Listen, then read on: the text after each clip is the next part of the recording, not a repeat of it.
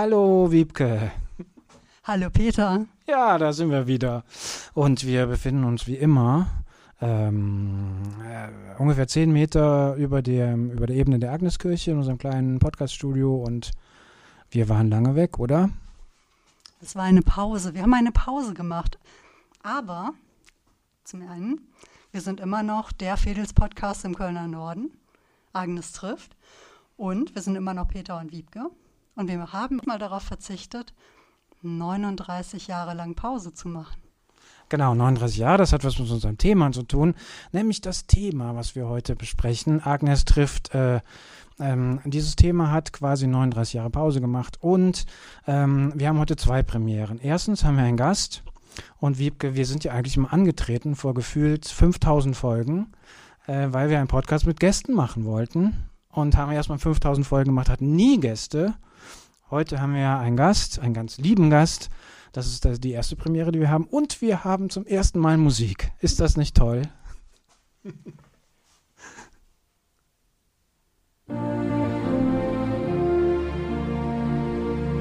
das nicht ein toller Einstieg? I still have faith in you. I see it now.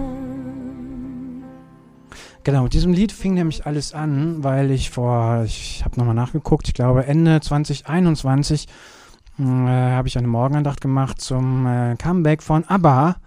Und äh, da war gerade dieses Lied veröffentlicht äh, worden. Als Stelle Faith in You, habe ich zu Wiebke gesagt, wir müssen unbedingt irgendwann mal über ABBA sprechen. Und äh, dann kam Wiebke mit der Idee um die Ecke, ja, da sprechen nicht nur wir beide drüber, sondern da gibt es einen, der weiß alles über ABBA. Alles, A-L-L-E-S. Und er ist heute hier und das ist der liebe Stefan Schwering. Schön, dass du da bist. Ja, wunderbar. Vielen Dank für die tolle Einleitung. Also, ob ich wirklich alles weiß, das weiß ich nicht, aber ich glaube so einiges schon so mittlerweile. Also, äh, wir haben ja ein kurzes Vorgespräch geführt und ich bin immer froh, wenn ich mal Vorgespräch sagen darf, weil er so gelehrt klingt. Äh, da habe ich schon, bin ich schon innerlich erblasst und äußerlich aus, äh, auch über das, was du alles weißt. Und Stefan, ähm, bei mir ist es ja mit diesem Lied äh, I Still Have Faith in You ein bisschen losgegangen wieder mit ABBA. Und ähm, ich habe äh, darüber, wie ich schon gerade gesagt habe, eine Morgenandacht gemacht, weil mich das Thema Unsterblichkeit ähm, in diesem Lied sehr angetriggert hat. I Still Have Faith in You. Und diese Idee jetzt ähm, als Avatare aufzutreten. Lass uns damit mal anfangen, weil du bist nämlich in London gewesen. Mhm. Äh, und zwar nicht nur irgendwann in London, sondern du warst sogar bei der Premiere dabei. Erzähl doch mal. Genau. Ich war bei der Opening Night am 26. Mai da. Und zwar ging das über den ABBA Fanclub, den offiziellen Fanclub, bin ich an eine Karte gekommen. Und ABBA haben den Fans diese Karte auch geschenkt. Für die, die da Glück hatten, dabei zu sein. Und alle vier waren nicht nur jung da als Avatare, sondern auch ganz echt alt, Mitte, Ende 70. Und das war natürlich für einen Fan ein einmaliges Erlebnis. Aber wie fandst du diese Idee? Also ich muss sagen, ähm, ich bin nicht so ein Riesen-Aber-Fan. Ähm, das hat etwas damit zu tun, wo ich herkomme. Ich komme ja aus Kürten. Die Menschen, die lange den äh, Podcast schon gehört haben, die wissen, Wiebke und ich haben eine ähnliche Vergangenheit. Wir kommen vom Land. Und jedenfalls in Kürten war der Zugang zur Popkultur gar nicht so ähm, groß. Und mich, mir hat sich das Interesse jetzt bei diesem Comeback sozusagen eingeholt. Und ich, mich hat diese Idee mit den Avataren, die hat mich total gepackt. Wie geht's dir damit? Findest du das blöd oder kitschig oder Nein, ich finde das total faszinierend und ehrlich gesagt finde ich das total mutig, das als Band auch zu machen, weil es ja wirklich noch niemand vorher in dieser Form gemacht hat. Es gab Hologramme und so weiter von Whitney Houston, aber diese Form mit dieser Technik, mit dieser wirklich ausgereifteren Technik, hat das wohl noch niemand vorher gemacht. Und aber ist ja immer gefragt worden, ob sie zusammen wieder auftreten wollen und haben das immer abgelehnt. Und irgendwann ist die Idee an sie herangetragen worden, doch als digitale Avatare wieder aufzutreten. Und ich glaube, das Faszinierende für viele Fans, so wie für mich auch, ich habe sie nie live gesehen, war auf einmal diese Idee, oh, wir könnten doch die Möglichkeit haben, an einem ABBA-Konzert teilzunehmen. Und ähm, das war in London schon so eine Stimmung von vielen Fans in meinem Alter und auch jüngere Fans, die auf einmal das Gefühl hatten, hey, wir gehen hier auf ein ABBA-Konzert. Und äh, das war wirklich eine, eine merkwürdige Erfahrung am Anfang. Und äh, da gab es ja auch die Bilder noch nicht so wie jetzt im Netz. Und ich kann das schon mal vorweg, vorweg schicken. Das, was man in den Videos sieht oder auf Bildern, das gibt nicht das Erlebnis wieder, was man wirklich vor Ort hat. Also wie bei einem richtigen Konzert. Ja, also ein Innenraum, die haben ja eine extra eine Arena dafür gebaut, weil die Technik so aufwendig ist und es gehen 3000 Leute rein. Das ist ja auch gar nicht so riesig für ein Konzert. Es ist also noch relativ familiär und wir standen dort und wussten nicht, was uns erwartete und äh, haben natürlich die echten Abbas vorher noch auf dem roten Teppich gesehen, die auch gewunken haben und wie in dem Film ABBA the Movie, ich weiß nicht, wer es kennt, haben wir auch alle We Want ABBA gerufen und äh, die sind dann auch zu uns gekommen, noch haben nochmal gewunken, Fotos gemacht, das war toll. Und wir standen dann in diesem Innenraum, das Licht ging aus, es war also wirklich eine, eine Spannung da, keiner wusste, was passiert. Und äh, auf einmal zu den Tönen von The Visitors, dem Eröffnungssong des vorletzten Albums, äh, kamen die Avatare von unten hoch. Und ich muss gestehen, wir hatten Gänsehaut, Tränen in den Augen. Die Leute haben ihren Augen nicht getraut, weil es so realistisch war, dass wir wirklich in dem Moment das Gefühl haben, da stehen vier junge Aber-Leute auf der Bühne und äh, geben Konzert. Und wir waren wirklich alle so, nach ein paar Minuten hatte ich und auch viele andere, das Gehirn weiß das zwar, aber irgendwie wollte man es nicht wahrhaben, dass es nicht echt ist. Das war so faszinierend. Vielleicht noch eine Frage für Menschen wie mich, die ja jetzt aber eher fernstehen. Ne? Das kommt heute vielleicht auch noch so ähm, raus. Wie, was heißt denn digitale Avatare? Und dann stehen sie da ganz jung. Ähm, wie muss ich mir das vorstellen? Also die haben sich ja eins kennen lassen. Ich kann jetzt die Technik im Detail wahrscheinlich nicht da weiß ich wahrscheinlich nicht alles. Also mit Capture Motion Technik, die haben mit den Studios von Star Wars zusammengearbeitet. Und im Grunde ist es nur ein Screen, habe ich mir hinterher sagen lassen, der so hoch aufgelöst ist, dass es einen 3D-Effekt hat. Und ähm, wirklich, man hat das Gefühl, die haben mit äh, fünf Wochen lang ja die Songs alle eingespielt und äh, sind in Anzügen, haben sich verkabeln lassen, damit alle Bewegungen, die Gesichter, die Mimik, dass es wirklich ABBA ist. Also nicht irgendwie eine ein Fake oder ein Fake ist es natürlich, aber digitale, wirklich ein digitales Abbild der echten, weil die echten sich wirklich haben eins kennen lassen und mit der Capture Motion Technik da ähm, so filmen lassen, dass es äh, die, die Mimik auch rüberkommt. Ja, stark.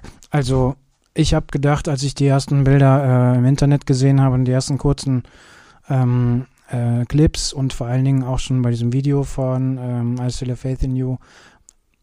Mich hat es auch sehr, sehr berührt, weil für mich der Gedanke ähm, vorherrschend war, hier geht es um, um, um Unsterblichkeit.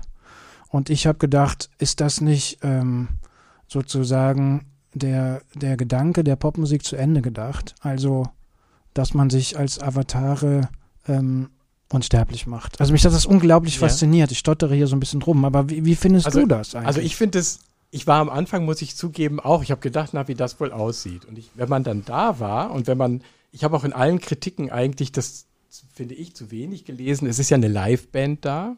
Die Songs sind anders arrangiert. Eine Liveband spielt das. Ähm, man hat auch, glaube ich, ähm, also Thank You for the Music zum Beispiel wird mit Akkordeon gespielt von Benny anstatt mit Piano. Man hat auch Alternate Takes aus den Studioaufnahmen genommen. Es hört sich nicht gleich an.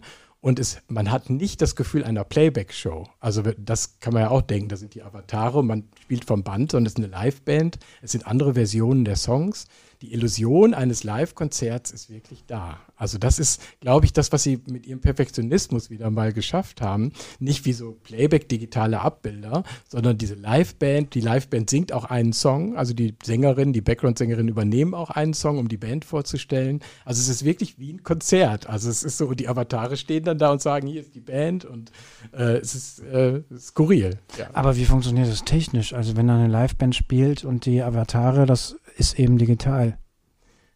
Ja, das musst du vielleicht aber fragen. Okay. Also das hab ich, haben wir auch schon äh, diskutiert. Wie geht das, dass die Band so auf den Punkt spielt, hm. wenn der Gesang ja von früher ist und das Zusammenspiel so perfekt ist mit den Bewegungen? Ähm, also ja. Ich glaube ja, die haben vorher geübt. Das könnte ich mir auch vorstellen, ja. Und ich glaube, sie sind auch sehr gut ausgewählt, die Musikerinnen und Musiker, die da in der Band sind. Also es war wirklich ein super Sound deine ähm, Faszination für ABBA ähm, ist ja schon was länger. Und jetzt lass uns doch mal an den Anfang zurückgehen. Also im Vorgespräch hast du gesagt, du hast eine ellenlange Playlist äh, mitgebracht. Und äh, vielleicht fangen wir mal an äh, und äh, gehen durch den Zeittunnel zurück. Und du erzählst mal ein bisschen davon, wie eigentlich alles angefangen hat. Also wie ist aus vier Menschen in Schweden aber geworden? Ah, ja, das ist eine, äh, wissen vielleicht einige, die waren ja alle vier schon bekannt in Schweden. Also alle vier hatten eigene Karrieren, also die beiden Männer in eigenen Bands auch und die beiden Frauen waren solo unterwegs. Und Frieda zum Beispiel hat ähm, Jazzmusik gemacht und war eine bekannte Jazzsängerin.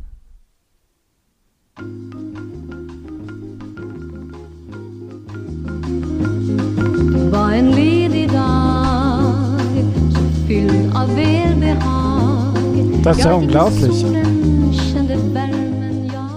Also die Stimme kennt man ja immer noch. Äh, und die ist charakteristisch. Und Agneta hat ja viele Alben vorher gemacht, auch vor ABBA. Und äh, selbst Songs geschrieben und war eher so in der Richtung Schlager ein bisschen unterwegs.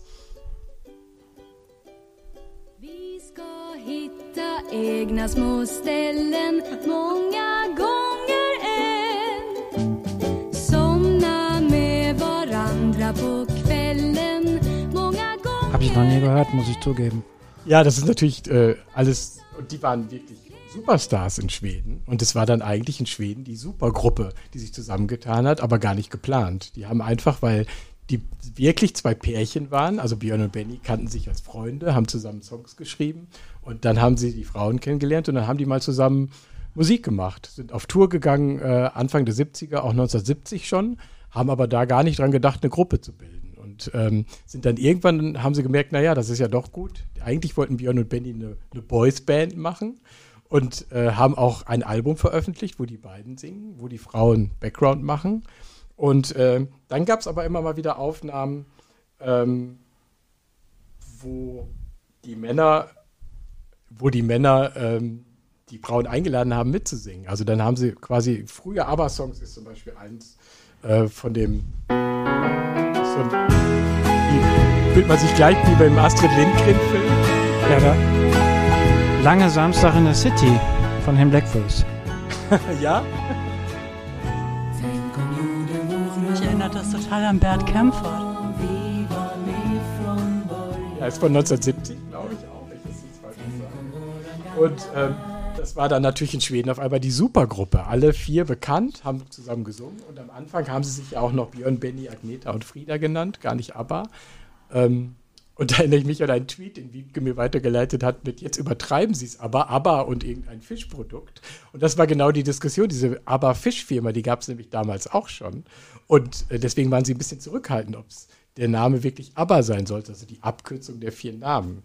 Und das erste Album ist auch gar nicht unter dem Namen ABBA erschienen. Bekannt geworden sind sie ja dann äh, dadurch, dass sie äh, den Eurovision Song Contest äh, gewonnen haben.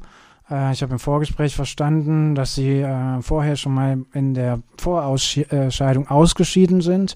Und dann hast du erzählt, dass sie eigentlich zwei Songs äh, mitgebracht haben für diesen Eurovision Song Contest. Das war, glaube ich, 1973, stimmt's? Ja, 1974 74? haben sie also überlegt, sie waren also sie hatten mehrere Songs in der Pipeline, Asta Manana und Waterloo und äh, haben überlegt, welchen Song sie denn äh, bringen sollten in Brighton damals und ähm, haben sich dann doch für Waterloo entschieden und nicht für das eher traditionelle Eurovision-Ohr ähm, Asta.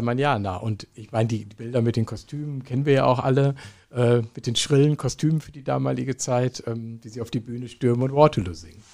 Aber ähm, man muss ja auch sagen, du bist ja dann auch ähm, Eurovision Song Contest ähm, Experte. Wenn Nee, ich, nee eigentlich aber, nicht. Aber Also- in der Zeit, in der ABBA dann. Nee, da war ich noch du- zu klein. Ah, ja, aber habe ich gar nicht gesehen. Ja, stimmt.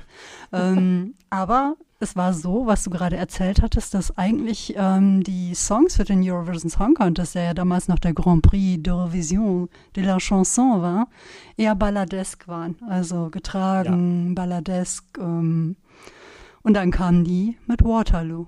Genau, und das war eigentlich so, das nimmt man den heutigen Ohren nicht so wahr, aber ich glaube schon, dass das einige vom Stuhl gerissen hat damals. Kannst du die beiden mal anspielen, also damit man den Unterschied nochmal hört? Spielen wir mal erst das etwas verträumte Asta Manana, was es übrigens auch auf Spanisch gibt, weil sie haben später nochmal ein spanisches Album gemacht. Spül am besten ein bisschen vor, den Refrain.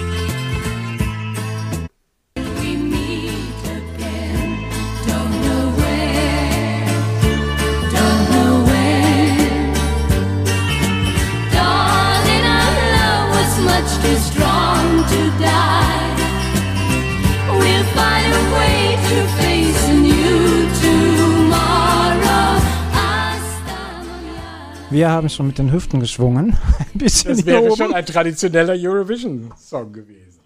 Aber dann haben sie sich für Waterloo entschieden. Ich habe ja für Wiebke Eckra was mitgebracht, weil ich weiß, dass sie eine Frankreich-Liebhaberin ist. Und wie es damals so üblich war, hat man den Song auch schon mal prophylaktisch in mehreren Sprachen aufgenommen, wenn man vielleicht wusste, vielleicht gewinnen wir damit. Ich meine, Nicole hat das ja auch gemacht. Ne? Und äh, da jetzt noch mal extra für Wiebke den Anfang äh, von natürlich Waterloo. Oh.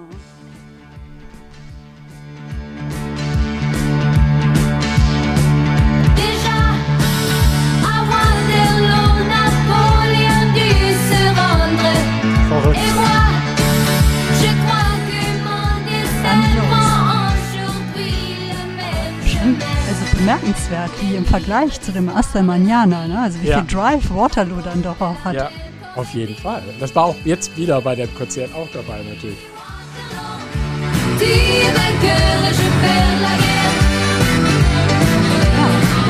Auch mit Gitarre, also E-Gitarre ist, glaube ich, mit dabei, ne? Und, und äh, Blasinstrumente, zack.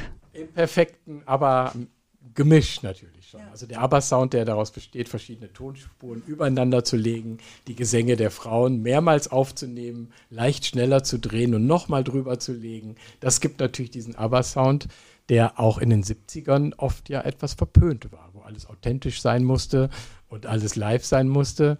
Das erinnere ich mich als Kind so dran, dass äh, mir dann Ältere gesagt haben, als ich so zehn war, ah, das ist alles so perfekter Pop und so.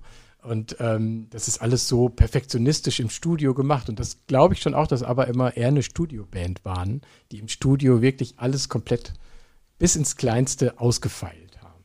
Aber wie ist dann deine Liebe zu ABBA entstanden? Also du hast mir erzählt, du kommst aus der Nähe von Münster und genau. ich habe äh, gedacht, das ist vielleicht so ähnlich wie in Kürten. Da äh, geht die Popkultur irgendwie äh, dran vorbei, aber du, bei dir war das irgendwie nicht so. Also meine Schwester war eher ABBA-Fan als ich. Ich glaube, ich habe sie mittlerweile überholt, aber sie findet ABBA auch immer noch toll. Und die paar Jahre, ist ein paar Jahre älter gewesen und hatte auch ein paar Platten. Und da habe ich zum ersten Mal einen Song gehört, den ich immer noch mit meinem ersten ABBA-Song verbinde, den ich als Kind gehört habe. Das war jetzt nicht das erste Lied von denen, das kann ich aber mal kurz anspielen. Und zwar ist das Igel. Ich weiß nicht, ob das einige kennen. Wir sind gespannt.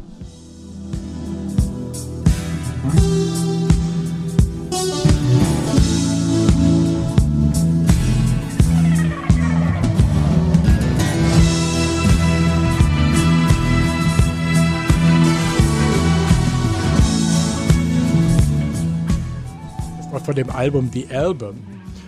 Und ähm, das war der Song, den ich als Kind als erstes faszinierend fand. Und da ist dieser Sound natürlich. Also das, was aber ausmacht, die beiden Frauen in der gemeinsam zu singen, das gibt diese dritte Stimme und wirklich ein ganz eigener Song. Also die Stimme ist wirklich eigenartig, einzigartig und dann die Produktion natürlich, die da dann schon sehr ausgefeilt war.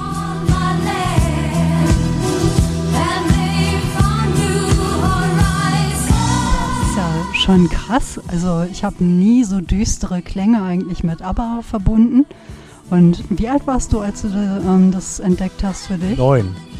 Stefan, ein außergewöhnliches Kind. Meine düstere ABBA-Seite. Ja, ja, aber wirklich.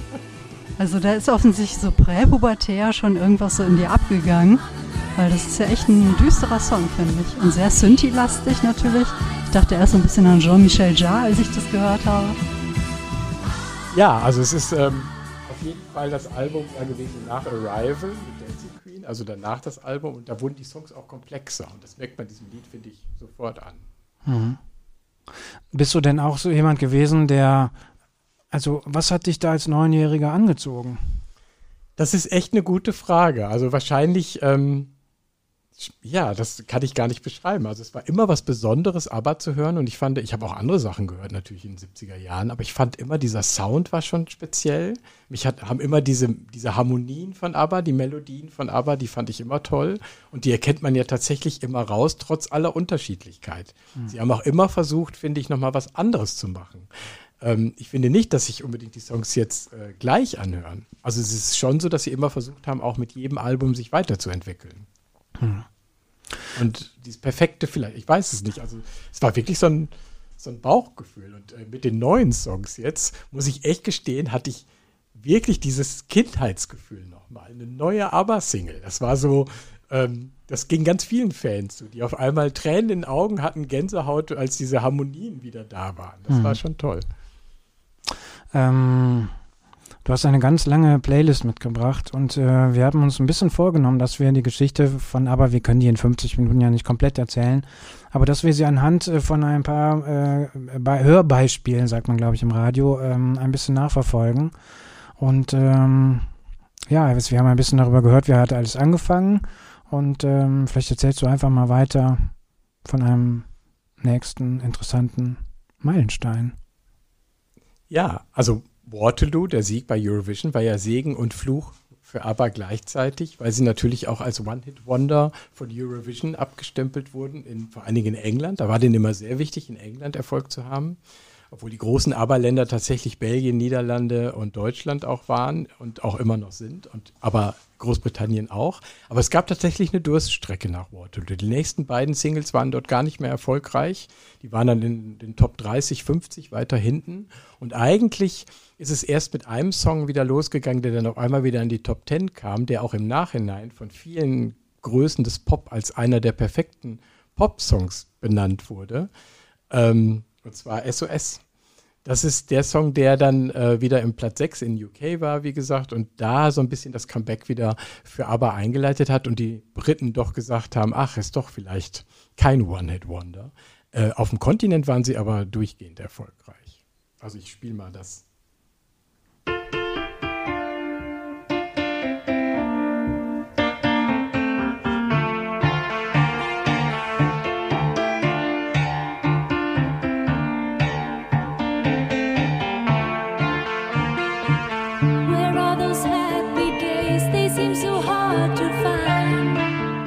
Übrigens da auch nochmal dieses Klischee vom Happy Pop Song, aber SOS ist eigentlich gar kein Happy Pop Song. Also es ist vom Text her auch nicht. Und das haben sie in ihrem Vorwort zu dieser Voyage Konzerten gesagt. Also our songs were happy and sad at the same time. Und das meinen sie so ein bisschen ist auch das Erfolgsrezept.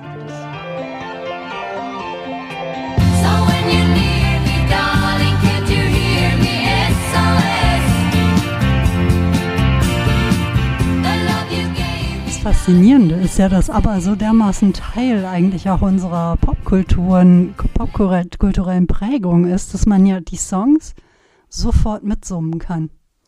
Ja, also das, äh, klar, und das hat auch, ja, also das ist so für mich, also da muss ich zugeben, die Produkt, das habe ich in einem anderen Podcast über ABBA mal gehört, wo ein Musikkritiker sagte, durch diese Produktion, die so viel übereinander legt und immer wieder Details neu hört, lässt die ABBA-Lieder eben so, dass man immer wieder was Neues noch entdecken kann. Und das geht mir tatsächlich noch so. Wenn ich dann mal mit dem Kopfhörer höre oder nicht mit Kopfhörer oder auf Vinyl, entdecke ich auf einmal immer noch wieder irgendwas im Hintergrund, was so abgemischt ist, was ich im anderen nicht gehört habe. Das macht vielleicht das Faszinierende der Songs auch aus. Mhm.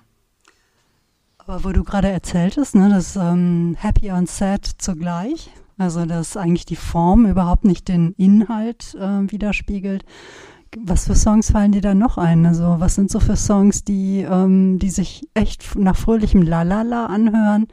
Worunter ich muss gestehen, ich sie lange abgespeichert habe, bis wir uns kennengelernt haben und du mir die Augen geöffnet hast über aber, ähm, die aber vom Inhalt her eher ja, eine ganz andere Botschaft transportieren. Ja, also da müssen wir in der Geschichte schon ein bisschen nach vorne springen, aber das macht ja nichts. Wir machen wir aber jetzt mal hin und her. Und zwar, für mich ist es ja die größte unveröffentlichte Single von ABBA, und zwar der Song If It Wasn't for the Nights. Das kennt, glaube ich, fast keiner. Also das, ich wenigstens nicht. Das nein. war in der Disco-Phase von ABBA und das ist, war anstelle von Chiquitita ursprünglich als Single geplant. Und da geht es eigentlich darum, äh, um Liebeskummer, äh, dass jemand, äh, wenn es die Nächte nicht gäbe, ähm, ging es mir vielleicht besser, aber ich kann mich den ganzen Tag ablenken. Aber ich kann, äh, nachts habe ich meinen Liebeskummer dann trotzdem und der Song hört sich so an.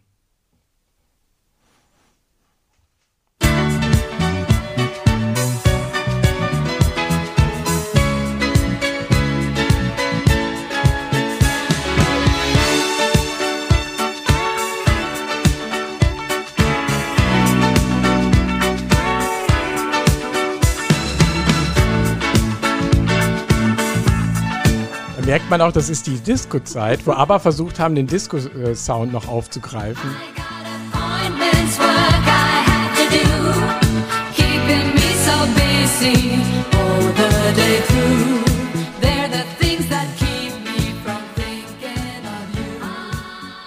Unveröffentlicht? Nein, auf dem Album Voulez-vous ist das. Aber ein Albumtrack, ne? Also wo man so denkt, das hätte auch eine Single sein können.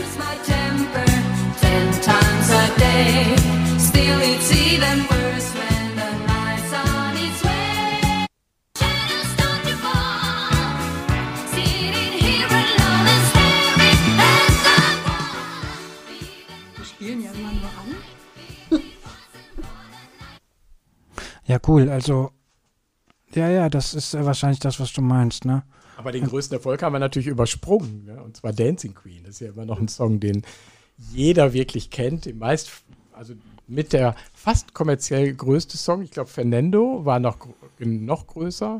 Und ähm, die beiden Songs hatten sie ja gleichzeitig fertig. Und äh, die haben Dancing Queen ein halbes Jahr lang in der Schublade gelassen, weil der Manager gesagt hat, nee, jetzt ist eine Ballade erstmal besser.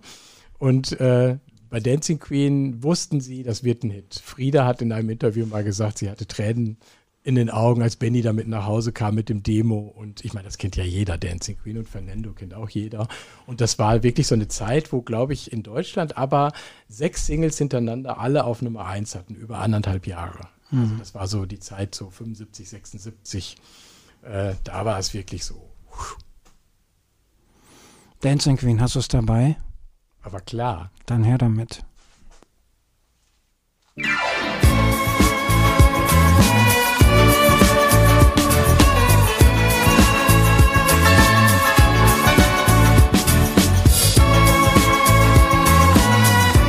Und da stand auch keiner mehr bei, äh, bei dem Konzert.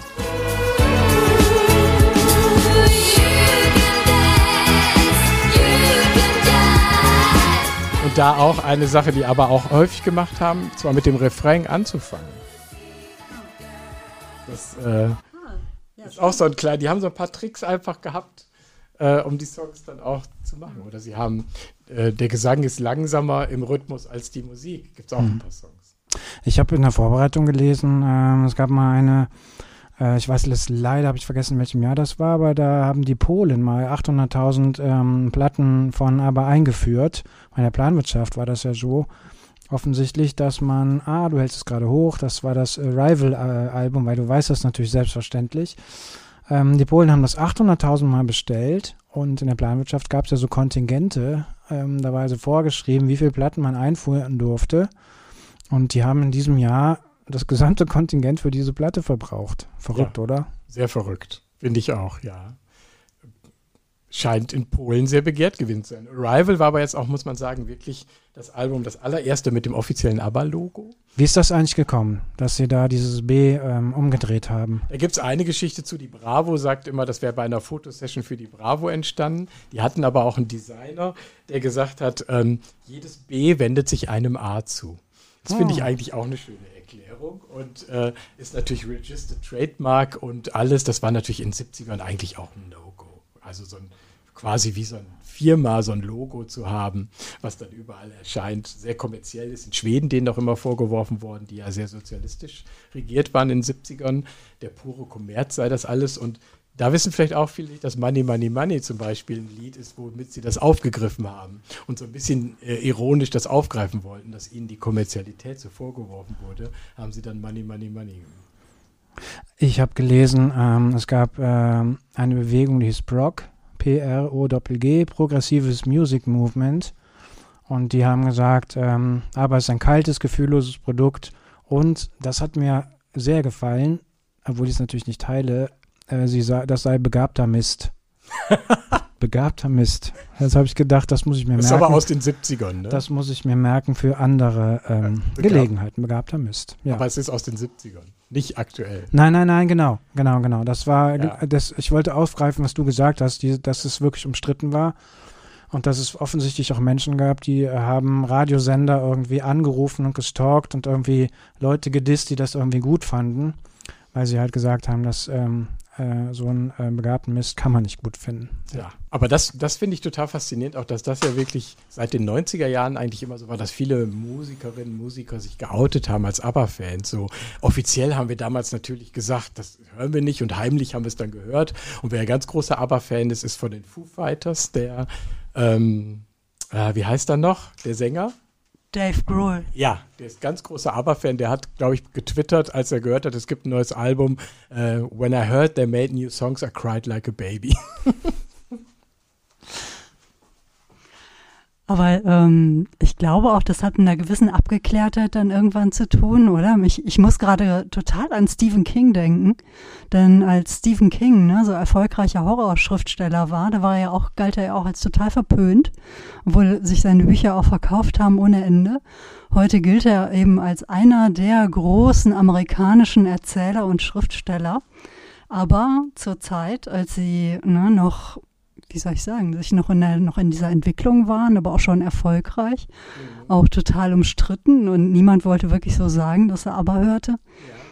Das finde ich schon bemerkenswert, diese Parallele. Ne? Interessant. Ja. Ist das, ist das ein Teil von Popkultur? Dass Dinge, die, sehr- die sehr kommerziell sind, auch sehr schnell als schlecht gesehen werden. Vielleicht muss es gar nicht immer so sein. Also wenn es viele Leute erreicht, muss es nicht per se schlecht sein. Aber ich habe in Deutschland zum Beispiel äh, von der Seitenlinie betrachtet den Eindruck, in Deutschland war das doch nie so, oder? Also es gab, oder gab es da auch mal eine Delle, wo man gesagt hat, jetzt reicht's aber mal, oder Ja, also eigentlich waren sie in Deutschland immer sehr erfolgreich. Sogar die letzten Singles noch, die dann in äh, England nicht mehr erfolgreich waren, waren in Deutschland immer noch in der Top Ten, außer die letzte Single äh, vor dem Comeback jetzt, also Under Attack, kennt wahrscheinlich auch keiner. Äh, die war dann nicht mehr äh, so erfolgreich, auch nicht in Deutschland. Aber äh, ansonsten schon immer noch. Und ich glaube ja auch, dass immer die Texte, also sie haben uns ja auch ein bisschen immer an ihrem Leben teilhaben lassen. Ähm, Trennungsgeschichten und äh, die Paare, die sich getrennt haben, die beiden, das hat sich ja in den späteren Jahren wiedergespiegelt, auch in den Songs. Und ich weiß nicht, ob es an meinem Alter liegt, weil ich natürlich die letzten Jahr, aktiven Jahre vor diesem Comeback da in den Ende 70er, Anfang 80er bewusster erlebt habe als die ersten Jahre. Aber ich finde diese melancholischeren und, und wirklich äh, späteren Sachen, Anfang der 80er, wo sie auch in Richtung Synthie-Pop sogar gegangen sind zum Teil, ähm, wirklich ähm, immer noch viele mit am besten. Obwohl ich so die alten finde ich schön, hat so einen Charme, da experimentieren sie so rum auf den ersten drei ähm, Alben. Zum Beispiel gibt es ein Lied King Kong Song, ich weiß nicht, ob ihr das kennt. Nein. Das ist so wirklich äh, rumgealbert und man konnte jetzt seine Dream äh, Setlist abgeben bei ABBA, äh, so als, als Tipp, was kommt wohl bei dem Konzert und die Fans haben sich dann Spaß rausgemacht und immer King Kong Song angewählt und Benny hat wohl immer gesagt, oh no, nicht King Kong Song. ja, verrückt. Hast du den dabei zufällig? Muss ich noch mal suchen, aber den habe ich, ja. Aber du hast auch eine Delle gehabt. Du hast eine Delle gehabt. Du hast nämlich eine Zeit gehabt, in der du aber gar eher fern standst. Was, war- was war denn da los zwischen euch? Ja, das stimmt. Und das war, war das Anfang der 80er Jahre. Also das war, als sie dann gesagt haben, wir machen jetzt erstmal eine Pause. Ähm, 82 waren ja die letzten beiden Songs dann veröffentlicht. Und ähm, ja, dann war das irgendwann, war ich auch in dem Alter, 13, 14, 15. Da kam nichts Neues mehr von ABBA. Da kamen noch Solo-Projekte und Musical. Das fanden auch alle toll und haben gedacht, jetzt kommt vielleicht noch mal was. Aber dann war für mich auch so eine Durststrecke. Als Jugendlicher war es auch unheimlich uncool, ABBA zu hören, aber lief auch nicht mehr auf Partys in den 80ern. Also war klar, sie waren einfach da so ein bisschen, glaube ich, vielleicht hatten dann doch alle erstmal ein bisschen genug ABBA gehört. Weiß ich nicht, aber kam ja auch nichts Neues. Aber dann Anfang der 90er Jahre gab es ja das Revival, also durch verschiedene Filme. Murrells Hochzeit zum Beispiel, einer der ersten, wo ganz viel ähm, aber vorkam. Australischer Film, Australien war ja auch immer das aber Riesenland, ne? ja, also das äh, wirklich, die haben ja Szenen erlebt, ähm, wo wirklich äh, die gefeiert wurden. Also die waren da so groß, dass irgendwie eine Zeitung, als die Tournee anfing, als Titelzeile, die ganze Titelblatt stand nur They are here. Ich habe gelesen, dass bei einer Tournee ein Prozent der australischen Bevölkerung ein Konzert besucht hat. Das hört sich erstmal wenig an, aber das könnt ihr jetzt mal zu Hause ausrechnen, wie viel es gewesen sein Ja, das müssen. kann sein. Also wir waren einmal in Australien auf Tour und da ist ja auch dieser Film entstanden, ABBA the Movie und äh, ein Konzertfilm, ähm, wo das nochmal dokumentiert wird. Dieser Wahnsinn. Ähm, King Kong Song. Ah, genau. Ah, du vergisst nichts, ne? Muss ich jetzt eben gucken. Das ist auf dem Album Waterloo. Ah, jetzt habe ich das nicht runtergeladen. Nee, ist nicht schlimm. Alles nicht schlimm. Da, ähm, was ich mich gefragt habe, ist, ähm, du, wir haben ja gerade schon ähm, gehört, dass der Sänger von den The Foo Fighters ein riesen ABBA-Fan äh, ist. Äh, ist ABBA eigentlich auch eine Band gewesen, die viel gecovert worden ist? Und kennst du dich da auch aus? Und gibt es Cover, die irgendwie ordentlich sind? Ja, es gibt ein paar Cover, die gut sind, aber es gibt wenige, die das, ähm, also ABBA hört sich erstmal immer nur wie ABBA an. Also wenn, dann sind, finde ich, die interessant, die wirklich komplett gebrochen haben mit dem Sound und was anderes versucht haben. Portishead zum Beispiel hat eine sehr spannende Version von SOS gemacht. Ah, okay. Also das ist mal so ein Hörtipp. Also das war wirklich, wirklich haunting, also wirklich toll. Ähm, sonst fallen mir jetzt aber so ganz ähm, ad hoc jetzt keine ein, aber es gibt ein paar Coverversionen, die sich Mhm. auch lohnen. Aber wie gesagt, da würde ich immer die nehmen, nicht die es nachspielen oder die Band, die wie ABBA auftreten. Das finde ich dann eher langweilig, weil der ABBA-Sound ist der ABBA-Sound. Wenn, dann muss es richtig was anderes sein. Wenn euch da draußen jetzt gerade welche einfallen, Coverversionen von ABBA-Songs, die ihr als besonders bemerkenswert findet, schickt uns doch die Links dazu oder die Namen. Auch Stefan interessiert das.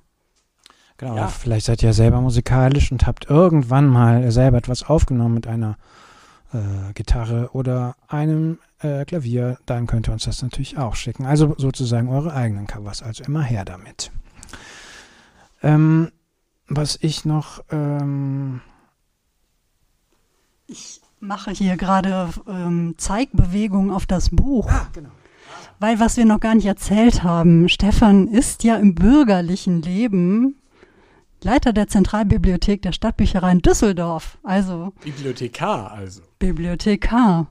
Und natürlich hat er ein Buch mitgebracht.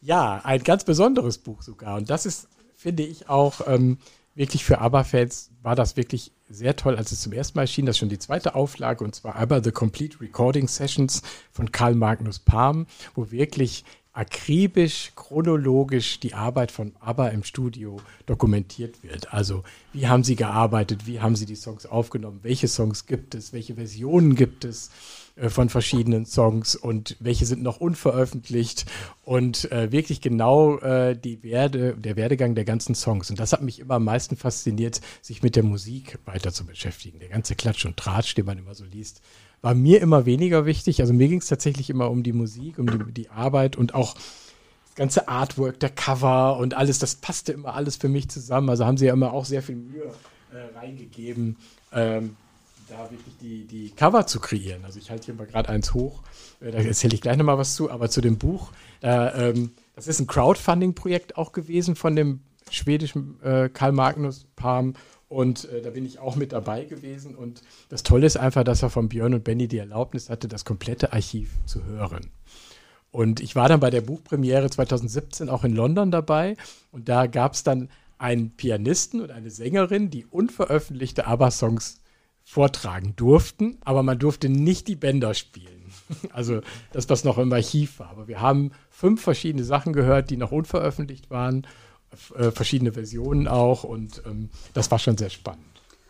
Mal eine Frage, weil äh, ne, die Geschichte der Musik, ähm, wie war denn so die Rollenverteilung eigentlich in der Band?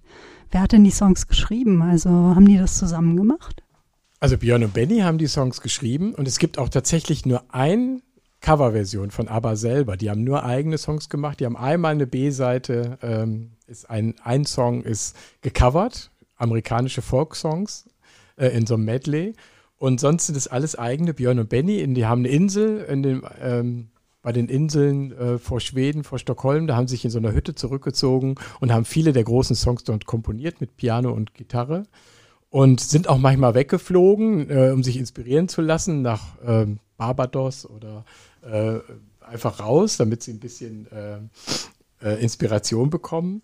Aber die Frauen äh, haben im Studio durchaus mit bei den Arrangements gearbeitet. Das ist so in den letzten Jahren eigentlich, finde ich, erst so stärker bekannt geworden. Es wurde immer so suggeriert, die sind ins Studio gegangen und haben nur gesungen. Das stimmt so nicht. Also die haben schon mit dran gefeilt, ähm, dass die Songs so klingen. Und ähm, die Björn und Benny sind aber die Komponisten und Produzenten. Und es gab immer Michael B. Trito, das war immer der äh, Ingenieur, der, äh, also der noch da was beigesteuert hat an Tricks und der auch diesen ABBA-Sound mit kreiert hat. Ähm, mich würde interessieren, wenn du sagst, ähm, ihr habt da fünf neue äh, oder fünf unveröffentlichte Songs oder beziehungsweise fünf Varianten äh, gehört. Ähm, Gibt es denn noch unentdecktes Material, also wo man als ABBA-Fan sagen würde, raus damit? Ja, absolut. Es gibt so einen Holy Grail für alle ABBA-Fans und das ist der Song Just Like That. Den gibt es komplett abgemischt, aber Björn und Benny sagen, wir finden den nicht gut genug. Und es gibt davon nur einen Teil, der mal veröffentlicht wurde, äh, in einem Medley auch, äh, von Outtakes. Und äh, ich vermute, der wird irgendwann noch rauskommen, weil er ist komplett äh, abgemischt und äh, wartet wahrscheinlich darauf, als allerletztes Geschenk irgendwann an die Fans raus. Aber da fragt man sich ja doch, ist das irgendwie so, äh, ist das so Eitelkeit, künstlerische Eitelkeit oder ist das äh, wirklich, also gibt es da so einen Perfektionismus-Gen in der Band, wo man, wo die wirklich, weiß ich nicht, so, eine, so ein ähm, Katalog von Kategorien irgendwie haben und die müssen alle, die, da müssen alle Lampen auf grün stehen und wenn dann nur eine Lampe nicht auf grün steht, kommt der nicht raus. Also wie muss man sich das vorstellen? Also ich vermute das. Also ich vermute, dass das einfach der Perfektionismus ist. Benny ist auch der musikalische Kopf dahinter, der, glaube ich, den Daumen da am meisten drauf hält, würde ich jetzt so einschätzen, als Fan von allem, was ich so gelesen habe. Und äh, der ist, glaube ich, sehr perfektionistisch und hat in einem Interview auch gesagt, er sei sehr gut im Nein sagen. Ja, die Kategorie, das ist ja nicht die, ähm, das Schlechteste, was man Genau. beherrschen muss. Ich würde trotzdem noch mal eine ähm, Frage stellen wollen zu Klatsch und Tratsch. Also, ähm, was man ja weiß, und ich habe es auch nochmal nachgelesen, ähm, die beide Beziehungen oder Ehen sind ja in die Brüche gegangen von denen. Und ähm, äh, weiß man was darüber? Also wa- so, wenn man wenn man darüber liest, kann man auf die Idee kommen, es war viel Stress, es war viel, glaube ich, unterwegs sein und dann gab es ja so eine legendäre Notlandung mal mit einem Flugzeug, glaube ich, also wo dann die Flugangst, ähm, wo, wo dann Flugangst aufkam und so weiter und so weiter. Also weiß man da was drüber? Also was man, ja, also Björn und Agneta, glaube ich, äh, waren, da kriselte es wohl schon länger, die waren auch länger da, was nicht so bekannt war. Also irgendwann ist dann so eine Scheidung bekannt, aber es hat natürlich alles eine Vorgeschichte, die kennt man aber nicht im Detail. Was man natürlich bei beiden gescheiterten Beziehungen auch von Benny weiß, Benny und Frieda. Benny hat also eine Journalistin kennengelernt in Stockholm, hat sich in die verliebt und das ist die ganze Geschichte, die man auch kennt. Aber beide gescheiterte Beziehungen haben ja auch einen Song bekommen. Also den einen äh, kennt man natürlich und das ist auch für mich immer noch so. Ähm, 1980 kam dann The Winner Takes It All raus. Damit waren sie wieder ganz oben auch in England und das ist ja die gescheiterte Beziehung von Björn und Agneta beschrieben und äh, da mache ich mal den Anfang und das ist für mich, finde ich, nach diesem ganzen äh, Mamma Mia, Dancing Queen, Gimme, Gimme, Gimme, Summer Night City, kam auf einmal 1980 dann die neue ABBA-Single und die fängt dann so an.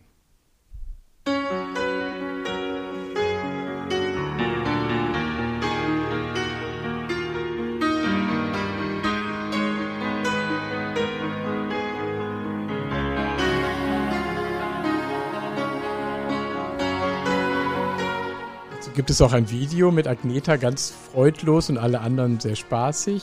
Also ähm, da ist schon auch diese Beziehung nochmal oder eine Beziehung, die zu Ende geht, thematisiert worden. Und das ist ja vielen auch bekannt. Das. I don't wanna talk about things we've gone through. Ich meine, das ist schon jetzt ein bisschen verrückt. Ich habe mich ja, ich habe mich wirklich mein Leben lang gegen ABBA gewehrt. Und jetzt, wo du das so vorspielst, kriege ich hier total Gänsehaut. Das ist, ähm, vielleicht wird man noch mit dem Alter rührselig. Ich weiß es nicht. Vielleicht ja. Aber das ist von dem Super Trooper Album dann. Und Super Trooper hört sich ja erstmal so an und Super Trooper ist aber der, der Scheinwerfer. Der heißt tatsächlich so. Das ist ein Markenname. Und auf dem Cover sieht man das ja auch. Und da gibt es immer eine schöne Geschichte zu diesem Cover. Ich weiß nicht, das halte ich hier gerade hoch, wo die in einer großen Menge von Zirkusleuten stehen. Und eigentlich sollte das Album nämlich Piccadilly Circus heißen. Und diese Fotosession sollte im Piccadilly Circus stattfinden in London. Das haben aber die Behörden nicht erlaubt. Mit so vielen Leuten und Tieren und was alles geplant war, dort eine Fotosession. Und dann haben sie das in ein Studio verlegt. Und das finde ich nach wie vor immer eins der schönsten Cover für mich, wo diese ganzen, da sind auch Freunde von denen drauf, also äh, die äh, sich dann umgezogen haben für dieses Cover. Und das finde ich immer noch ein ganz gelungenes Cover. Ich weiß, du wolltest es eigentlich nicht wirklich erzählen, aber können wir mal einen kurzen Exkurs zu dieser absolut abgefahrenen Verschwörungstheorie machen? Denn da spielen die Cover ja auch eine wichtige Rolle. Also, Ja, es gibt eine Verschwörungstheorie. Und zwar ist in den 80er Jahren ein Buch erschienen, das heißt äh, Life Can Be, aber Avantgarde des Normalen von zwei Künstlern. Ähm, ja, von, von Merz und ähm, K. und äh, Sassa Merz. Ich muss die Namen nochmal genau, als Bibliothekar müsste ich es nochmal recherchieren. Und die vertreten eben die These, dass ABBA äh, Medium einer außerirdischen Intelligenz sind. Also nicht aber sind Außerirdische, sondern die außerirdische Intelligenz teilt sich uns über aber mit. Und das ist so skurril und so lustig, weil sie dann sagen, na klar, mit Arrival, auf dem Cover sitzen alle im Hubschrauber, äh, Voulez-vous stehen sie auf dem Cover in einer Pyramide natürlich, bei Super Trooper kommt das Licht von oben und auf dem letzten Album äh, The Visitors schauen sie alle in eine Richtung äh, in ein Licht und stehen alle einzeln für sich. The Visitors war ja das letzte Album, ist es ja nicht mehr. Ähm, wenn man das aber weiterspinnt, ist das natürlich lustig, dass Voyage, das neueste Album, einmal Voyage und die nicht mehr auf dem Cover hat als Personen, sondern nur noch die aufgehende Sonne hinter einem Planeten. Das ist natürlich sehr lustig und ähm, ich muss dieses Buch nochmal rausgraben und was sie alles nachgewiesen haben in den Texten. Ähm, also Eagle zum Beispiel, der Song They Came, They Came Flying from Far Away. Now I'm under their spell. ist natürlich sehr lustig. Und was, was behaupten die? Was wollten die Außerirdischen uns durch aber mitteilen? Äh, dass wir ein besseres Leben führen können. Life can be. Ein Song heißt äh, Life can be hap funny, happy and sunny. Und es ist eine Entscheidung der Menschen, äh, wie wir leben wollen. Und äh, ich musste wirklich lachen, als Still Have Faith in You rauskam. Und ich hatte dieses Buch im Kopf und dachte, äh, oh, sie glauben doch noch an uns. das ist so, so skurril. Ich glaube, dieses Buch kennt keiner mehr. Ich habe das tatsächlich mal, als ich eine Recherche gemacht habe als Bibliothekar zu Literatur, was über Aber erschienen ist. Da ist mir das in die Hände gefallen. Und den Titel fand ich schon so toll. Avantgarde des Normalen. Was wir euch an dieser Stelle noch ähm, verraten müssen, ist, dass Stefan nämlich in diesem Moment ein T-Shirt trägt und da steht I still have faith in you drin. Ja, Ein ABBA-T-Shirt. klar. Und das ist ja die verbindende Geschichte, weil Peter ja eben äh, die Predigt über diesen Song geschrieben hat. Und du hast es ja dir das auch angehört am Anfang und ähm, wie soll ich sagen, ich, ich habe das Gefühl, die ABBA, ähm, ABBA verbindet ja Menschen. Ja, also mein Gedanke ist wahrscheinlich total weit hergeholt, aber mich hat das wirklich sehr berührt, äh, dieser Song und auch dieser Gedanke, I still have faith in you, weil ich halt ähm, glaube, äh, das ist die Sehnsucht von Menschen, ähm, dass es da jemanden gibt, der sagt, ich glaube an dich. Also ich vertraue dir, heißt es ja, und ich vertraue dir immer noch.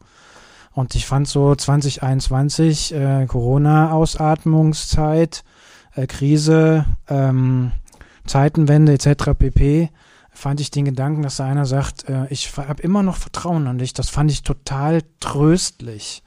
Also das fand ich total tröstlich und ähm, ich habe so gedacht, ist das nicht irgendwie die Sehnsucht von Menschen, äh, dass da irgendwer auch mal zu einem sagt, wenn es einem total dreckig geht oder wenn man irgendwie denkt, ich vertraue mir ja selber nicht mehr, ich glaube mir selber nichts mehr, dass da einer kommt und sagt, äh, ich, äh, ich vertraue dir aber. Und das fand ich einen großen Gedanken.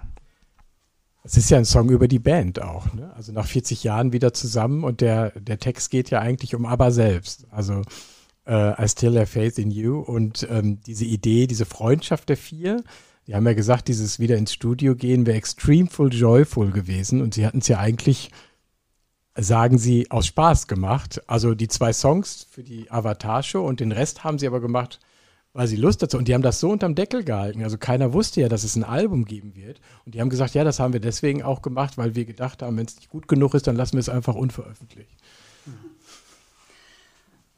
Weil, weil du gerade von einem Konzert noch sprichst, das war ja eben so, es gab diese Avatare, wo sie ganz jung äh, waren. Und dann kamen aber auch noch Avatare auf die Bühne, wo sie aussehen wie jetzt. Mhm. Genau. Das war also sehr verwirrend für alle, weil wir hatten ja gesehen, dass sie ankamen in alt, also in echt. Und dann kamen sie als Avatare nach diesem Konzert in alt auf die Bühne und einige dachten erst, ah, sie kommen jetzt noch auf die Bühne. Dann habe ich zu dem neben mir gesagt, äh, naja, aber die hatten ja ganz andere Kleidung an, die sahen ja ganz anders aus, als sie eben ankamen. Das sind auch Avatare. Oh Gott, ja, da waren wir alle völlig durcheinander. Und ähm, dann kamen sie wirklich in echt nochmal auf die Bühne. Und am Ende des, beim letzten Song übrigens, kommt ein ganzer Chor im Hintergrund von unten hoch. 40 Leute stehen dann da und singen im Background. Und ich war ja jetzt, muss ich gestehen, schon zum zweiten Mal da. und da habe ich beim zweiten Mal gedacht, ach, das sind ja auch Avatare. Ich habe bei, bei, der, bei der Premiere noch gedacht, das ist vielleicht ein echter Chor, der da steht bei der Premiere. Aber bei der zweiten Vorstellung sah der genauso aus. Also waren das auch Avatare. Also man, es ist ein bisschen dizzy irgendwann im Kopf. Man ist äh, irgendwie glücklich verstört. Hat ein Freund hat mir geschrieben, der in London war, äh, ich bin glücklich verstört. Ja, happy and sad äh, zugleich, ne? Irgendwie. Ja, ja. Was sind denn das für Menschen, die da nach London kommen? Also sind das, sind das so Abi, Abermaniacs wie du oder ist das so bunt gemischt oder? Also bei dieser Premiere waren wirklich ja die Hardcore-Fans Ja, da. Also da bin ich echt auch harmlos, glaube ich. Und äh, die äh, bei dem zweiten Mal waren jetzt wirklich Leute, da war so ein zwei Pärchen aus Irland, die da hingefahren waren, die hatten wir kurz gesprochen und ähm, ganz normale Leute, aber ich habe wirklich auch ein Ehepaar war da. Er war der große ABBA-Fan, sie nicht. Das fand ich auch sehr interessant. Und äh, er, der hatte wirklich Tränen in den Augen, die Hände vorm Gesicht und konnte es nicht fassen, als die Avatare da hochkamen. Also es wäre bunt gemischt. Was ich sehr interessant finde, auch sehr viel jüngere Leute, die sich dann auch so 70er-mäßig kleiden, da auch in Glitzerklamotten mit Plateauschuhen rumlaufen. Und äh, es ist ein sehr gemischtes Publikum. Was macht es mit dir, wenn du aber hörst? Ah, für mich ist das tatsächlich auch immer Abtauchen in eine andere Welt. Also ich habe jetzt so, wenn ich überlege, so über die Jahre, ich habe auch oft das als Anti-Stress-Mittel gehabt. Also man kann in so eine Aberwelt abtauchen, man hört die Songs, es gibt einem ein gutes Gefühl oder auch man lässt sich ein bisschen auf melancholisches Gefühl ein. Diese skandinavische Melancholie ist da ja auch so ein bisschen drin.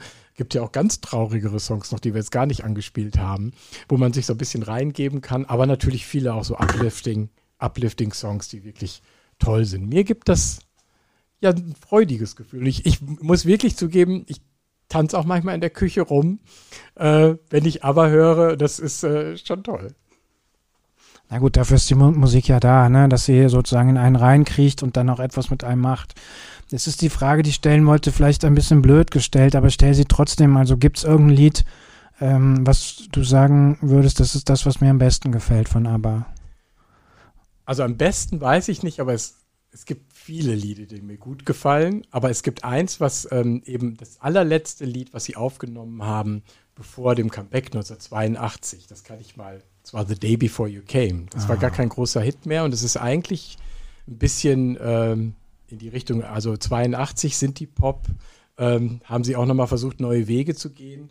Und das ist sehr traurig. Agneta erzählt die Geschichte, was alles passiert an einem Tag.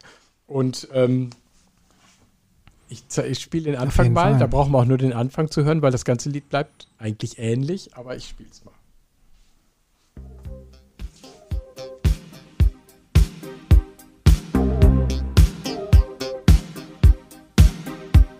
I must have left my house at eight because I always do. My train, I'm certain, left the station just when it was two.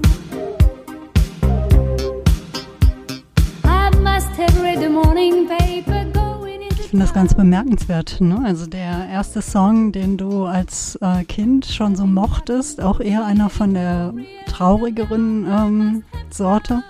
Und jetzt, wenn man dich fragt, ne, nach dem Song, der dich am meisten packt, das ist auch wieder eher einer, der, ja, der eher melancholisch ist.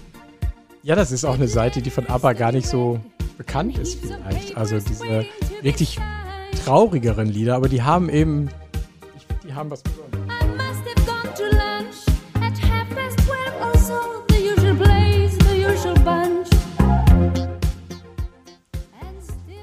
Was macht es mit dir, Peter, wenn du aber hörst? Also es macht mir jetzt auf alle Fälle noch mehr Lust, mich nochmal damit äh, intensiver zu beschäftigen. Also weil ich, ich schaue dich voller Ehrfurcht an und ich habe dir ganz ehrfürchtig zugehört, weil ähm, weil ja, weil ich das nochmal, weil ich nochmal so denke, wenn jemand so die Musik so durchstiegen hat quasi und und das so richtig lebt, das finde ich, ähm, merke ich gerade, es ist sehr ansteckend. Und ähm, ich würde sagen, dafür ist Musik ja auch gemacht, also dass sie Menschen miteinander verbindet. Deswegen bin ich jetzt erstmal total glücklich, dass wir jetzt hier äh, gesprochen haben. Und äh, was macht das mit mir? Also mich macht das jetzt erstmal neugierig. Also vor allen Dingen auch die Seiten mir nochmal anzugucken, die ich noch überhaupt gar nicht kenne. Ja. Das freut mich sehr. Und es ist, äh, ich habe mich so gefreut über diese Einladung und äh, ja, wunderbar mal über ABBA zu sprechen. Das macht einfach Spaß. ich würde Folgendes fragen. Wir verabschieden uns jetzt, weil wir müssen ja jetzt auch noch den Hörerinnen und Hörerinnen, äh, Hörerinnen und Hörern nochmal sagen, wie sie uns erreichen können. Ihr könnt uns nämlich erreichen, schreiben und so weiter und so weiter. Ähm, und zwar geht das so. Ihr könnt uns eine E-Mail schreiben an agnestrifft.web.de. Wir sind bei Twitter at agnestrifft. Da könnt ihr uns eine Direktnachricht schreiben. Ihr könnt uns ähm, Nachrichten, Kommentare, wie auch immer schreiben. Genauso wie bei Facebook auf unserer Seite Agnes trifft, der Fedels Podcast aus dem Kölner Norden. Oder ihr sprecht uns einzeln an. Stefan ist übrigens auch mit Aber Library bei Instagram in einem Wort, ne? Und äh, wir, Peter und mich, könnt ihr auch hier auf der Straße ansprechen, wie auch immer. Tut es. Erzählt uns vielleicht eure Aber-Geschichte oder warum ihr Aber ganz schrecklich oder ganz schrecklich schön findet. Oder vielleicht habt ihr ja eine Idee, über welche Musik wir bei einer anderen Gelegenheit einmal sprechen äh, sollten. Unbedingt hier in unserem Podcast Agnes trifft. Und ich würde sagen, jetzt schleichen wir uns aus der Sendung raus. Erstmal nicht ohne den äh, unseren heutigen Gast äh, Gebühren zu preisen. Also lieber Stefan, es war ein ganz großes Kino, dass du heute da warst. Vielen, vielen, vielen Dank. Dankeschön. Ich bedanke mich für die Einladung. Vielen lieben Dank. Und ich würde vorschlagen, wir schleichen uns jetzt aus dieser Sendung raus, indem du jetzt einfach nochmal ein schönes Stück äh, vielleicht anmoderierst. Was ist es? Was hören wir da? Das ist Und das allerletzte Lied des letzten Albums und vielleicht der aller, allerletzte ABBA-Song. macht's gut. Bis bald.